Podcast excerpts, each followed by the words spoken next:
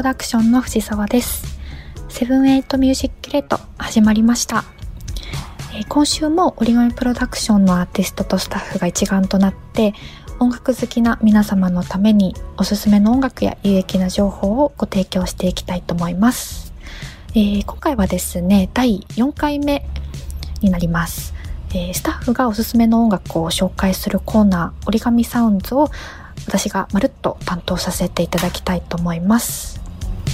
えー、このコーナーは折り紙サウンズというスタッフ発信で更新しているプレイリストがありまして、その折り紙サウンズでは、えー、紹介しきれない楽曲をここで、えー、ぜひ皆さんにご紹介したいというテーマでキュレートさせていただきたいと思います。えー、曲の紹介は最後にまとめてさせていただきたいと思いますので、まずは選曲をお楽しみください。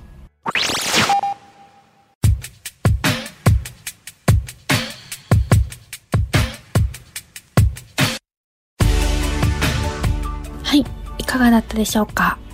今回セレクトした楽曲をご紹介します。えー、1曲目が Girl in Red I Will Call You Mine Spotify シングルス2曲目が FKJ ラストアワージャストピアノバージョン。3曲目がフランツ・ゴーデン I Fly With You 4曲目が Easy Life ナイトメア。5曲目がガールパピー As Much As I Can、えー、9月に入ってから急に気温も一気に下がって、えー、だんだんと秋の風が感じられるような季節になってきたのでまさにそんな秋の始まりに合うような選曲にしてみました。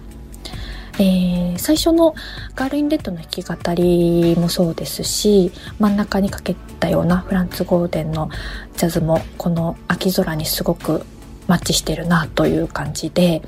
え、8月までは本当にすごく暑かったと思うんですけどそれを一気にクールダウンさせてくれるような選曲になったかなと思います。えー、今回はこの中から2曲目に選んだ FKJ について少しご紹介してみたいと思います。え知ってる方も多いかと思うんですがトム・ミッシュとともに2010年代以降のグルーブミュージックを牽引するようなフランスのキーボーディストプロデューサーと言われているんですが、えー、まさに、あのー、トム・ミッシュや、えー、 Masego とのコラボやユニエンコでのパフォーマンスが記憶に新しいのかなと思うんですが、えー、今回は完全にピアノに徹したソロピアノ作品ということでその名も「ジャストピアノ」というアルバムを8月の13日にリリースしました、えー、今回はその中から「えー、ラストアワー」という楽曲をご紹介したんですけども、えー、FKJ 曰く音楽の持つセラピーの効果を探求したアルバムということで、まああのー、まさにちょっと言葉にするとすごくシンプルにはなってしまうんですが普遍的な美しさを表したようなアルバムかなと思います。今までのヒップホップやフレンチエレクトロって言われるようなあのグループ感のあるトラックとは全く違う顔を持った作品でもともと複数の楽器をあの操るマルチアーティストって言われていたんですが鍵盤に特化した作品ということで、まあ、今のコロナ禍の空気感をちょっとでも忘れさせてくれるような違う世界にタイムスリップさせてくれるようなあの本当に素敵な作品を、えー、聞いてるなという感じであの20分ぐらいのトータル20分弱の作品なんですが曲のつながりが、あのー、ちゃんとあって流れになっているのでアルバム全体通して聴いてもらえたらなと思います、えー、ちなみにこのジャスタピアノは折り紙のレーベルとはもう一つ別のアステリエンターテインメントから、えー、リリースされていますので、えー、LINE ミュージックなどでもしっかり配信準備がされているのでぜひそちらでもチェックしてみていただければと思います。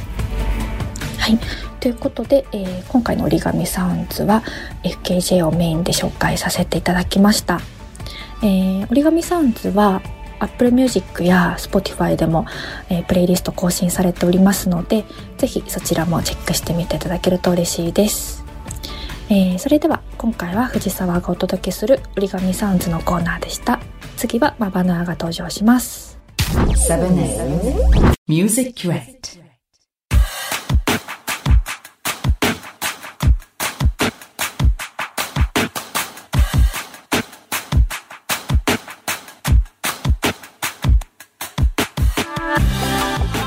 皆さんこんばんは。 bayfm78 ミュージックレート origami PRODUCTIONS お送りしておりますが、えー今週は僕 mabanua が担当させていただきます。恒例のジングル作り変えていくコーナーやってまいりました。では先週までの、えー、カンちゃんが最後ですかね。カンちゃんまでのジングルどうなっていたかまず聞いてみましょう。どうぞ。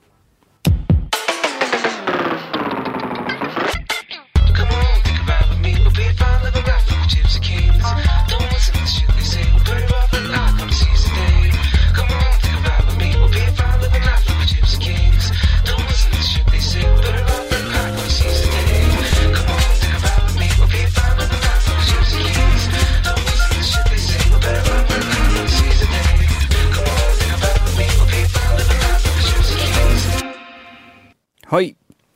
おしゃれになっている。おしゃれになっている。あんだけパリピにしたつもりなんですが、どうしてもこう、おしゃれにね、言ってしまうのがこの折り紙プロダクションズの良いところ。まあ、おしゃれといっても、そのね、中身のないおしゃれではないですからね。きちんと中身のあるおしゃれ。これが一番難しいと、僕は思っております。まさにそんな感じになっているのではないでしょうかということで、ではですね、先週僕、マバナはドラムでアプローチしていくぞということで、意を固めたばかりですので、まずじゃあ、結構前から入っていたドラム、僕が入れたドラムとか一回そぎ落とした感じの聞いてみましょう。こちらどうぞ。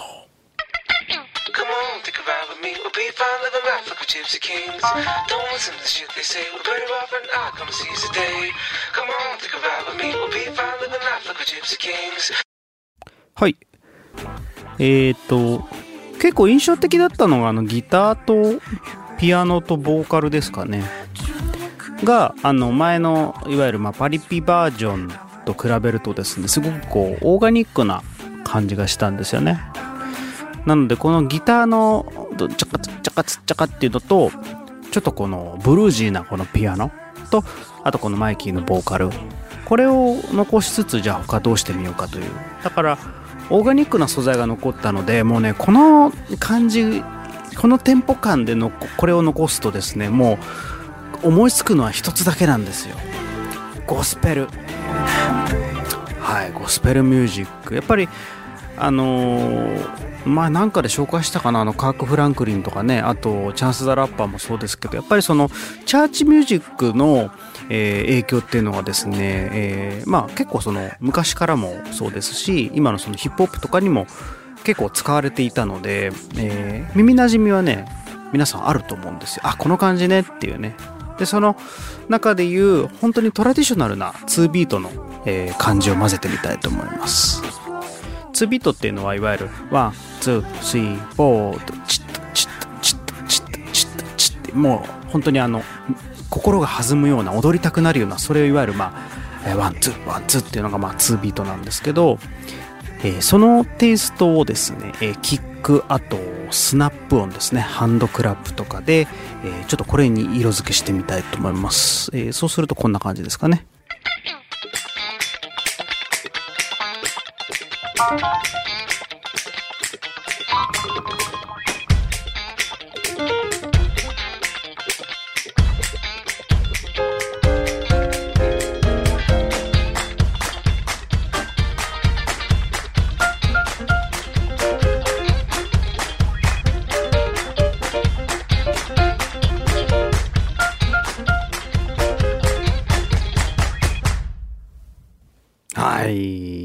聞いたことありますよね。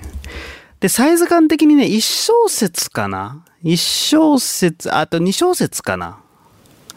うん、がちょっと足りない気がしたので、えー付け加えてます。僕の方で。はい。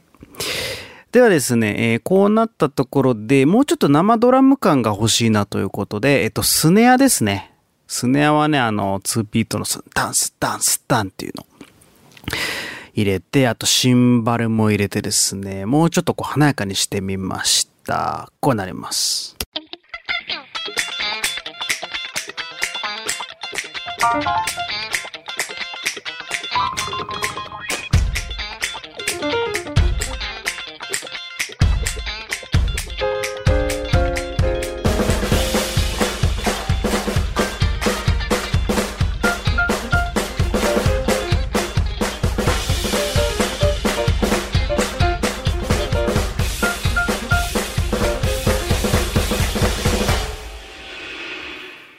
い、いんじゃないでしょうか。勢いがつきますよね。スネアのね、ツンタンツツタンっていうのが入ると。はい。えー、まあ、いわゆるその2ビートに対して、えー、周りの歌ってる人たちが足踏みとかクラップでより装飾的に盛り上げてるようなイメージなんですよ。はい。あと、まあ、タンバリンとかね、えー結構、チャーチだとよく使われるので、えータンバリンも次ちょっと入れてみようかなと。で、えーっと、その歌ってる人っていうふうに僕言いましたけど、その歌ってる人のね、やっぱコーラスが欲しいなということで、かといっていきなりここでコーラスの人呼ぶわけにいかないので、今日は疑似的に僕が今使っているソフト、ロジックっていうんですけど、これにデフォルトで入っている、えーゴスペル隊のコーラスの声をここにね、重ねてみようかと思います。はい。えーまあちょっとこう、生っぽさという意味ではあれかもしれないですけども、可能な限り熱量が上がるようにしてみました。声を入れるとこんな感じになります。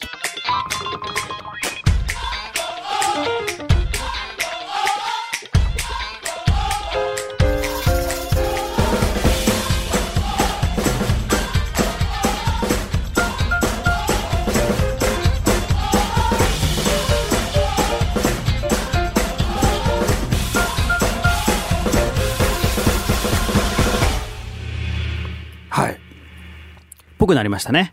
はい、ぽくなりました。ということで、えー、じゃあこれにマイキーの声を重ねて、えーフルバージョンでどういう風に聞こえるかというのを、最後聞いてみようと思います。どうぞ。Come on, think about me. We'll be fine living life like a gypsy kings. Don't listen to the shit they say. We're better off and I come to seize the day. Come on, think about me. We'll be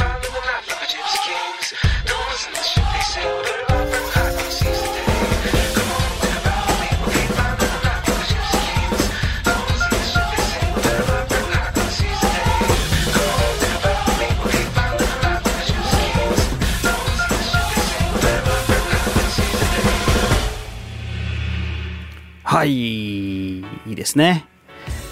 まあ、ここに席やギターを足すのか、今入ってるものを消すのか。ねこれにあのウォーキングベースのドゥドゥドゥドゥドゥドゥドゥドゥとか入るとね、いいですよね。そういう感じになるんでしょうか。この前面白かったのが、あの、関口くんが誰かの作ったジングル、あ、俺の時かな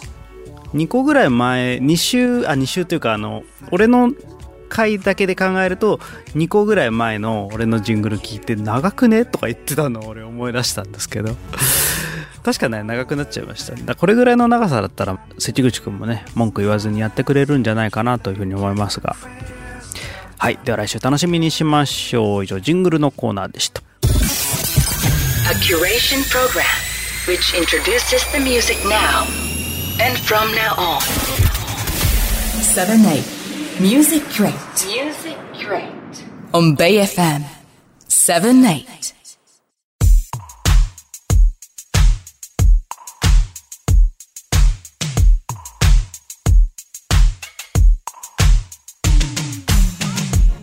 78ミュージックレート毎週折り紙プロダクションズがお送りしておりますがここからは素敵な音楽の聴き方裏側をご紹介する恒例のコーナーですね、えー今週は僕マバナーが担当させていただきます、えー本日はドラマソロアルバムの調べ。はい。調べとか言ってるの僕だけでしょうねこれね。調べ。はい。えー、ということでですねドラマソロアルバム。ドラムソロだけですよ。っていう。そんなことないですよ。ちゃんとあの曲が入っております。えー、まあ実際そんなにねこうドラムソロ一辺倒のドラムソロアルバムってあんまないと思うんですよね。うんあるのかな。そうアントニオ・サンチェスのねあのバードマンのサントラとかまさにそんな感じなんですけどあれ,、まあ、あれこそすごいですよね。こうドラムだけで音楽のように聞こえるというね。まあ、ドラムも音楽にとっては大事な要素なんですけど単体でこうメロディーが聞こえてくるかのようなって言われるとねドラマやっぱ嬉しいんですよ。だそれのねもうお手本中のお手本となるようなのがあのバードマンのサントラ。まああれはもういろんなところでかかってると思いますのでちょっと調べていただきたいんですが、えー僕が紹介するのはですねおそらくこういったベ FM であまりかかることが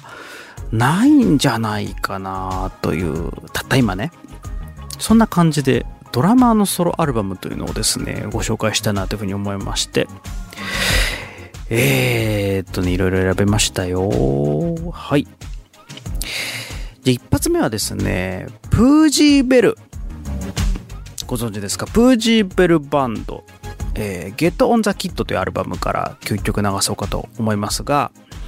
あのプージーベルはですね、えーご紹介すると、まあ、結構昔から、あのーいらっしゃるもう超ベテランのもうレジェンド級のドラマーなんですが有名なところで言うとマーカス・ミラーバンド有名ですね。マーカス・ミラーのバックで結構叩いてた方です。あとうちら界隈で有名で言うとやっぱりあのーエリカ・バドゥの、えー MTV アンプラグド。あと、ライブっていうアルバムね、これすごい評判いいんですけど、えーそれのバックドラマ、これがプージーベルなんですね。はい。で、この人の良さっていうのはですね、すごくそのマーカス・ミラーバンドとかってこう難しいというかタイトなドラマ、結構技巧系のドラマじゃないとこう務まらないと思うんですけど、そういうビートも叩けるんですよ。叩けるんだけど、ちょっとこのね、人間味のある、あのなんて言うんだろうな、こうあまりこう整頓されすぎていない音色とかグルーブっていうのがいいんですよ。まあ、あの結構体もでかいので、えーこうあまりライトというよりかはねこう地を這うようなドラマなんですよね、うん、だから結構跳ねてるビートでもね重さを感じるなんかあのドゥッツッカッツッドゥッドゥカっていうビートがあるとしたらなんかドゥッチッドカチチチドチドチカみたいな。ちょっとこのうねうねしたような重心の低めのビートっていうのがねこう人間味があっていいんですよね。そう。だからうまい下手とか言うとあのーなんかもう僕わかんないですけどえー面白いか面白くないかで言ったらやっぱりこのプージーベルのドラムって面白いんですよ。もう一回聴きたくなるドラムなんですよ。でこれは練習して技術を、えー習得したからといって出せるものではないんですね。本人がどういった音楽をやりたいかどうかそっちの方にフォーカスをしないとこういったグルーブってなかなかなんないんじゃないかなというね、うん、だから人間こう完璧であるがゆえに絶対それが面白いってわけではないんです。やっぱりこう人間味その人にしか出せないグルーブを聴きたい。これがやっぱりその音楽的に面白いと感じさせる大事な要素なんですよね。はい。でそんなわけで聴いていただきましょう。これがね、えっと、2006年のアルバムですかね。はい、えー、プジベルバンドで「ブリーズワード」お送りしたのはプジベルバンドで「ブリーズワード」でした。ね、だからあの、ドゥッチッとカッチッとドッカッってよりかは、なんかドゥッチッとカッチッドッチッドッカッみたいな、ちょっとこう、なんて言うんだろう、後ろにこう引っ張るような、独特の人間味があるんですよね。これがやっぱりあの、このメロディーの良さと相まってね、もうドラマーのソロアルバムっていうのを忘れさせてくれる。ドラマーにとってはね、それが結構な褒め言葉だと思います。うん。ドラマーにフォーカスしていないっていうね。はい。ということで、えー、続いてはですね、あ、じゃあもう一人レジェンド級のドラマ行きましょうかね。はい。続いてはデニス・チェンバースです。デニス・チェンバース。こちらの方が有名かもしれない。まあ本当にあの、ジョンスコだとか、あのジョースクフィールドだとか、あとはサンタナのバックバンドでもね、結構、えーツアー回られたりとかしててですね。うーんと、もうね、数上げるとね、キリがないぐらい、本当にキリがないぐらいいろんな人とやってる。もうやってない人いないんじゃないかなっていうぐらい、もうジャズフュージョンの世界では。うん、もう超超レジェンドドラマー、デニス・チェンバースなんですけどもね、最近ちょっとあの、体調が良かったり悪かったり繰り返しててですね、大丈夫かなという感じはしますけれども、えっと、今日お送りするのはですね、アウトブレイクというアルバム。えっとね、これが、えっ、と、僕がね、このデニチェンにハマっていた、まあ、デニチェンって言うんですけど、デニチェンにハマっていた、この2002年ぐらいのアルバム、2002年のアルバムですね。そう。で、ジャズフュージョンの世界で本当にあの重戦車かつもテクニカルなビートを刻むので、もうそっちのジャズフュージョンの人でしょっていうふうに思うんですけど、実はね、この人 P ファンクのメンバーだったりもするんですよ。そう。だからさっきのプージーベルに近いあの人間味のあるファンクビートみたいなのも全然叩ける。むしろそっち出身の人なんですよね。そうそうそうそう。だからこそのグルーブマスターって呼ばれてる理由なんですよ、この人が。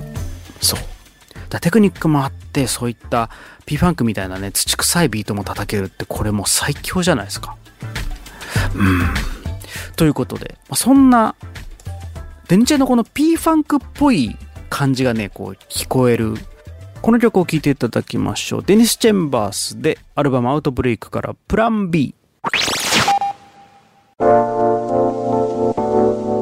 はい、お送りしたのはデニス・チェンバースでプラン B でした。もっとこう、なんかデニチェンファンだとなんかのドゥルルルとかなんかねもうタカタカタカタカみたいなそういう激しいドラムソロで始まる曲とかを期待すると思うんですけど、僕はね、こっちのデニチェンの方が好きなんですよ。うん。この P ファンクスタイルのデニチェンっていうね、うん、これも結構新鮮なので、えーぜひとも深掘りしてみてください。えーでは最後なんですけども、えーこれはもう今のドラマー超売れっ子ドラマーロナルド・ブルナー・ジュニアです。はい、えーレジェンドで言うと、えースタンリー・クラーク一緒にやってたりあと最近で言うとカマシ・ワシントン。そしてビートシーンから言うとフライング・ロータスとかね。本当にあのジャズフュージョンヒップホップ、えーポップスまでですね、えー結構な率でこの人名前見るなっていう感じの。で、えー多分ねデニチェンとかをもう今の時代よりにこうアップデートしたらこの人になるんじゃないかなっていうぐらいねもうすんごいバカテクなんですよ。そうちょっとビリー・コバハムっぽさもあるんですけど本当にあの手数でねダララララってこうすごいフィルとか混ぜてくるんですけどあの音色的にもアプローチ的にもですねその破綻するスレスレのところを行くのがねすごいうまいんですよ。決して破綻しないんですけどもあのそのギリギリをいつも攻めてくるっていうとこでねもう聞いてるだけでこうねワクワクする。おーってくるようなそんな感じ。でえーっと来日公演だとあのマーカス・ミラーとねさっきのプージ・ベルじゃないあのマーカス・ミラーのバンドだったかな？としてなんか東京ジャズかなんかでこう来日してたりもしてですね。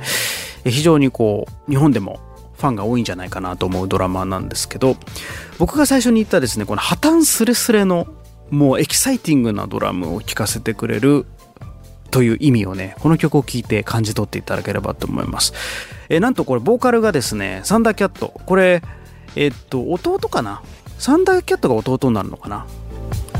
はい、えー聞いていただきましょう、えーロナルド・ブルナ・ジュニアで、えー、Take the Time はい、聞いていただいたのはロナルド・ブルーナー・ジュニア Take the Time でした。はい、ちなみに言うとこれが発売年が2017年ですかね。はい。ということで、ぜひとも聴いていただければと思います。あの、ドラマーの人がソロアルバムを出すっていうのは、ギタリストとかキーボーディストの人がソロアルバムを出すことよりですね、えーよりチャレンジでハードルが高いことだと思うんですよ。で、それはやっぱりその、あのハーモニーの知識とかコードのねそういった知識、まあ普段曲作りをしているかどうかの違いも含めて、えー結構ハンデがねドラマってあるんですよ。そう。だけど、えードラマでもまあドラマなりにこうねこう曲が頭に浮かんだりするわけでそれをうまくミュージシャンの方に伝えたりあとは結構ドラマーでもね他の楽器を習得している人も結構多いのでプロアマ問わずですけど。で実はそのドラムにフォーカスされたアルバムを作るかと思いきやドラマーってやっぱりその後ろからねこうバンド全体をこう見渡してアプローチをしていくパートなので実はそのプロデューサー気質ということであれば一番全体を見渡して音楽を作っていくということに関しては本当に長けているパートだと思うんですよね。そうドラマのソロアルバムだからドラムソロいっぱい入ってるんだよねって思われるのはですね非常にこうドラマーとしてはっていう感じになっちゃう。だからあのーさっき言ったこうあまりこうドラマらしさを感じないアルバムっていうのがね実はドラマにとっては一番嬉しかったりするのかもしれないなというふうに思うんですよね。はい。ではそういった目線で皆様ドラマーのソロアルバムを探ってみてはいかがでしょうか。78ミュージックレイトをお送りしてきました、えー今週は僕マバノアが素敵な音楽の聴き方をご紹介しましたけれどもどうだったでしょうか？えー来週また楽しみに待っていただければと思います、えー折り紙プロダクションズからマバナーでした。バイバイ。7 Music Crate.